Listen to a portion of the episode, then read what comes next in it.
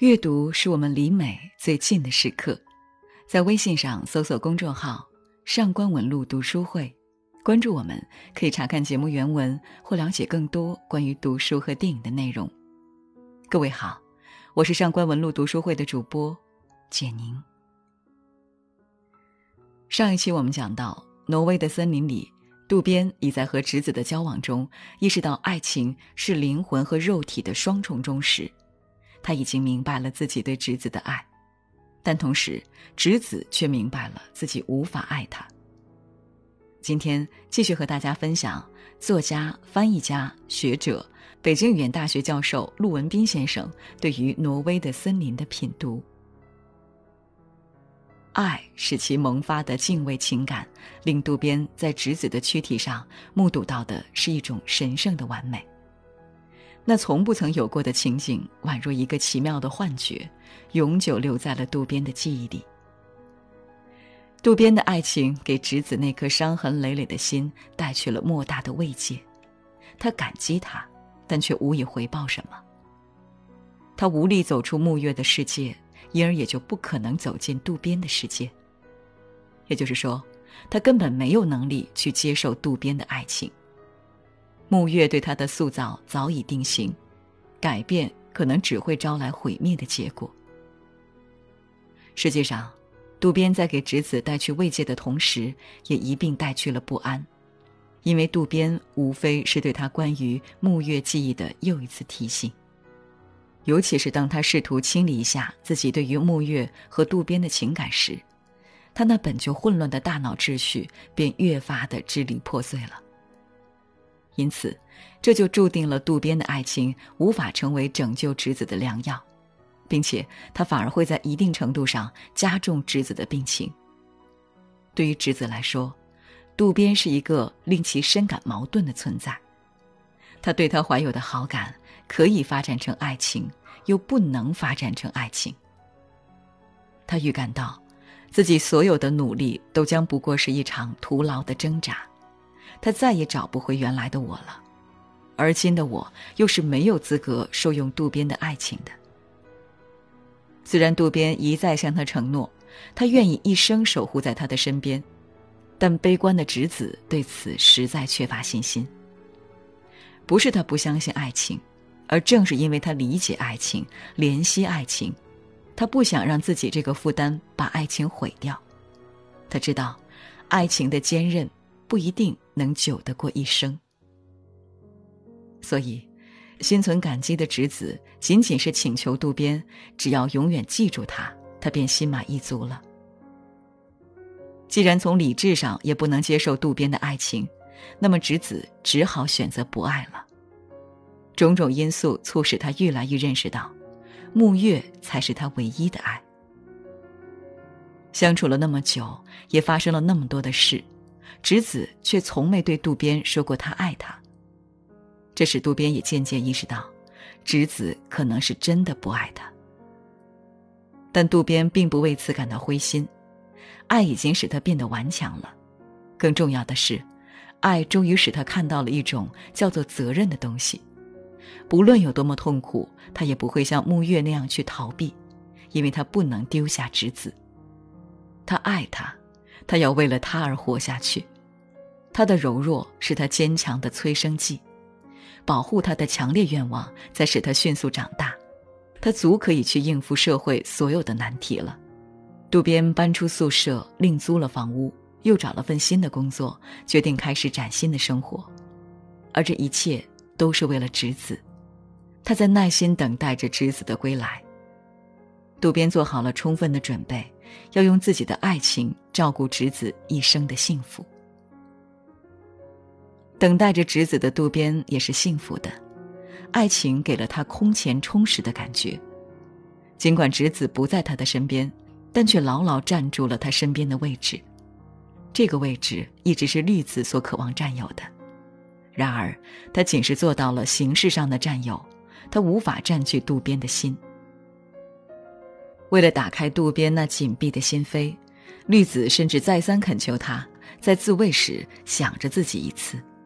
他企图用这种方式进入渡边的心灵世界，即便不能，为他带来一次快乐也好。他就是渴望为自己所爱的人做点什么。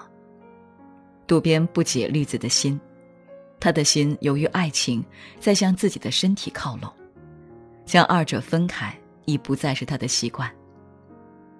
但为了友情，渡边还是答应了绿子。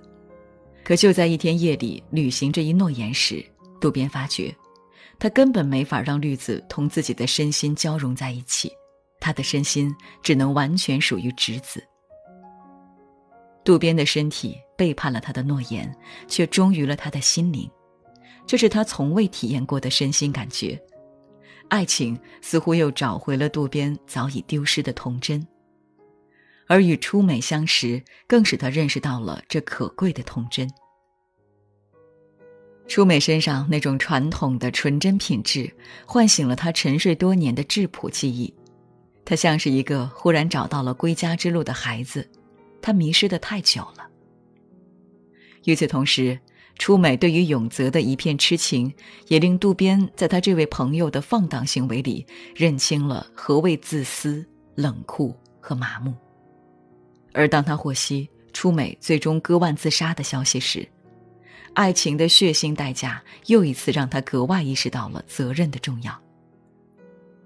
如果没有责任，受损害的可能将永远是那些美好的人和事。渡边应该为自己感到庆幸，直子使他及时抓住了爱情，终止了他的继续沉沦，而永泽还将继续沉沦下去，在没有爱情的世界里继续伤害着他人，也继续伤害着自己。等待，渡边的爱情难免是寂寞的，绿子的相伴便分担着他的这种寂寞。但他却不知道，绿子的心也因为爱情同样在寂寞着。他甚至不知道，绿子在寂寞的分担着他的寂寞。看到渡边那空茫的眼神，绿子的心不由得总是也跟着空茫起来。他明白，渡边的心依旧留在直子那里，然而他还是要一厢情愿的爱着他，爱得无可救药。渡边的无意似乎始终伤害不了他的友情，其实不然。绿子的满腹委屈已经接近了限度，他一直在为渡边悄悄把短发留长，设法以一个温柔的新形象讨得他的欢心。头发终于长到了令自己满意的程度，加上有一段时日没有见面了，绿子对给渡边一个惊喜充满了期待。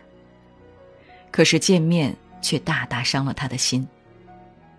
渡边对于他的精心变化竟然毫无察觉。绿子的自尊再也承受不起这样的打击了，他的所有热情好像在顷刻之间都变成了针对自己的嘲讽。他并不强求渡边爱他，他只不过是想为他做点什么。他不是也曾为他做过一些什么吗？为什么他连他的一点帮助都不肯在乎一下呢？即使骗骗他，也不愿意。绿子初次被一种无能为力的悲哀征服了，这场凄美的戏也该收场了。带着一颗绝望的心，绿子黯然离去。而当渡边发觉自己被孤零零的丢在了空荡荡的舞台上时，他才蓦然意识到绿子对于自己的重要。那些在不知不觉中消失的寂寞日夜。一如细雨润物般的渗入了他的心田。此刻的渡边终于恍然大悟，为何他的寂寞心田曾是那般的充实和安宁？那完全是因为他曾经拥有绿子啊。绿子的不在，使渡边感觉到了生命中的空缺，他是不能没有绿子的。爱原来也是这样一种不可或缺的需要啊。渡边就此陷入了爱的窘境。在绿子与直子之间，他到底该何去何从？显然，自己同绿子的爱情更具现实性。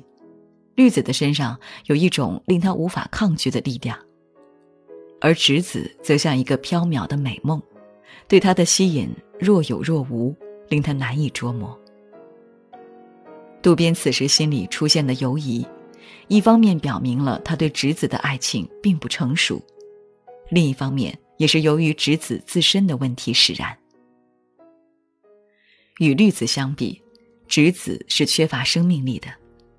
渡边对于他的爱情注定难以维持，因为这种爱情本身就不会是一种有生命力的爱情，很难经受得起琐碎生活的磨蚀，而爱情又终究需要直面生活的。就此而言，渡边最终选择的或许还应当是绿子，但他却已放不下对直子所担负的责任了。不过，直子也从来就没有想让他担负这样的责任。在最后的努力归于徒劳之后，直子认识到，他还是属于木月的，于是他只能同样用自杀的方式赶往木月那里了，并因此于无意中化解了渡边的爱情尴尬。直子的死亡决定了渡边必须将绿子留住，即使是为了直子，他也需要这么去做。因为绿子见证了他和直子的爱情，他已经成为他爱情的一部分。手握电话筒的渡边开始不停呼唤着绿子的名字，他还能重新找回那个他不小心伤害过的女孩吗？他怎么能不重新找回那个他不小心伤害过的女孩呢？挪威森林的分享到这里就结束了。那么你觉得，为什么有些人会对爱情持一种放荡的态度呢？欢迎你留言哦。如果你想查看今天节目的内容，请到微信上搜索公众号“上官文露读书会”。阅读是我们离美最近的时刻，让我们共赴一场美丽的约会。今天的读书就到这里，下。